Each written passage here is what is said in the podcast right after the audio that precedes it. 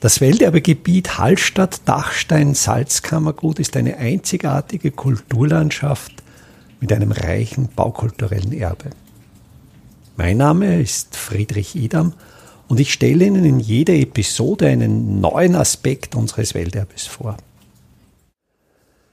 In den Beständen des Finanzarchivs, das im österreichischen Staatsarchiv in Wien-Erdberg integriert ist, findet sich ein Plan des Marktes Hallstatt, der aus dem frühen 19. Jahrhundert stammt. Er ist sehr sorgfältig gezeichnet. Er ist mit Michael Schmalnauer signiert. Schmalnauer war damals Geschworener des Salzbergbaus in Hallstatt und auf diesem Plan finden sich auch Salzfertigungen eingetragen. Sie sind nummeriert und auch explizit in der Legende angeführt. Es sind sechs Salzfertigungen. Wenn man bedenkt, dass zur Zeit der Gründung des Marktes Hallstatt zwölf Salzfertiger das Recht zur Salzfertigung besaßen, so sieht man an diesem Plan aus dem frühen 19. Jahrhundert, dass hier bereits die Hälfte der Salzfertigungen abgekommen war. Also es ist schon ablesbar, der Bedeutungsverlust dieses Standes. Die Salzfertigungen, die zu diesem Zeitpunkt noch bestanden, das waren die Seeauersche Fertigung und die ist dort situiert, wo heute das Heritage Hotel steht. Diese Seeauersche Fertigung, da ist in zwei Baukörpern einerseits dort, wo wirklich jetzt das Hotel ist, die Kufferstadt eingezeichnet. Also da wurden die Küfel gefertigt. Ich habe ja über diese Form der Salzverpackung, über diese Küfel eine eigene Episode gestaltet und die Salzstadt ist dann weiter nördlich, etwa dort, wo heute der Bootsverleih Riedler situiert ist. Also dieser ganze Gebäudekomplex war diese seeauerische Fertigung.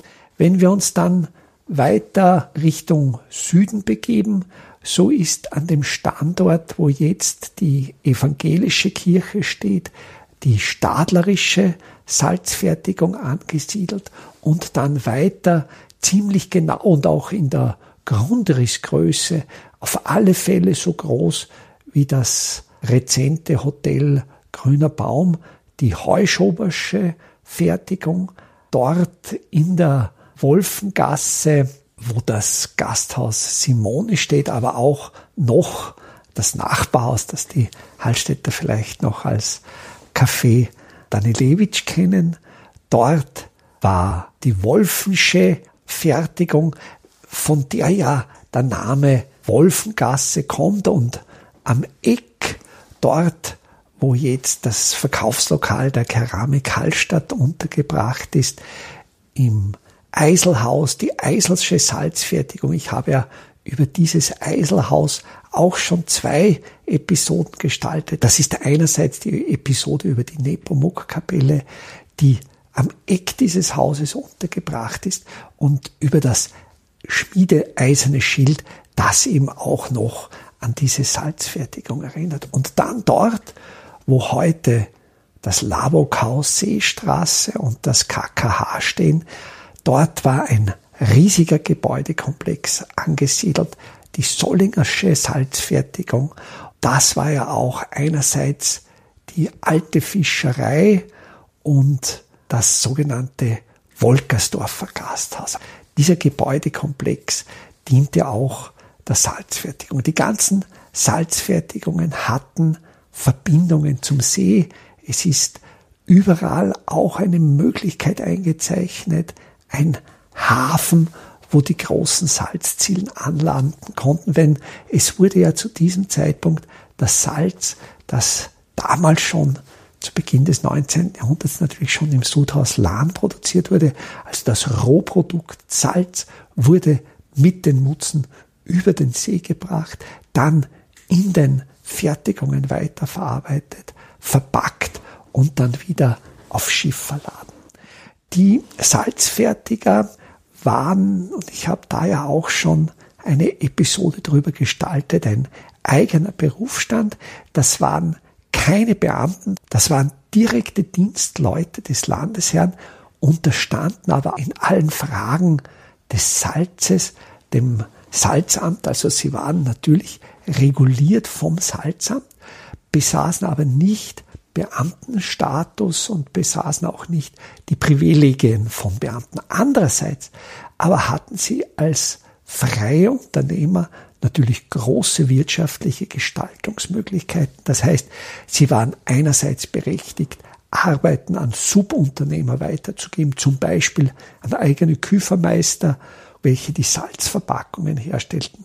Sie waren berechtigt, eigene Arbeiter anzustellen. Also sie mussten die Arbeit nicht selbst durchführen. Da waren ja auch die Unternehmungen viel zu umfangreich. Sie waren zum Beispiel auch für den Schiffsbau zuständig. Also sie besaßen eigene Werften und dass man sich diese große Produktivität vorstellen kann, zur Blütezeit des Hallstätter Salzes wurde fast jeden Tag eine große Zille in der Größe des heutigen Mutzens fertiggestellt und aufs Wasser gebracht. Ihnen unterstand auch der Gegenzug, also sie waren dafür zuständig, bei den Traunbauern den Gegenzug der Salzziele zu organisieren und nutzten oder konnten diese Möglichkeit natürlich auch nutzen, um im Gegenzug Lebensmittel, Wein in Salzkammergut zu schaffen und daran auch noch zu verdienen.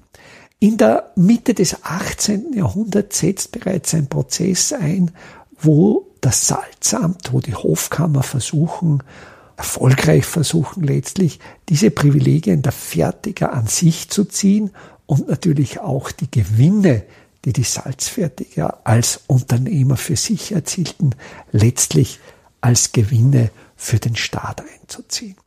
Die letzten Privilegien verloren die Salzfertiger in der Mitte des 19. Jahrhunderts, also die Revolution von 1848, die letztlich auch zum Ende der Salzämter führte, führte auch zum Ende des einst so reichen Salzfertigerstandes.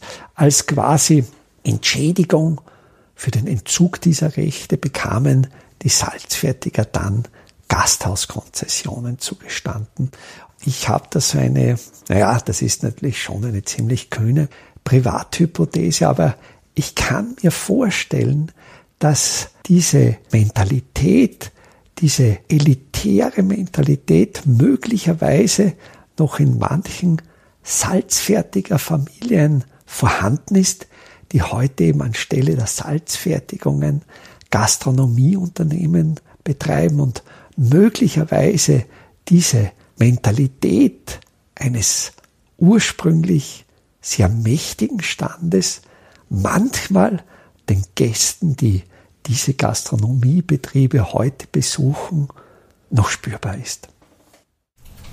Welterbe Hallstatt erscheint alle 14 Tage neu.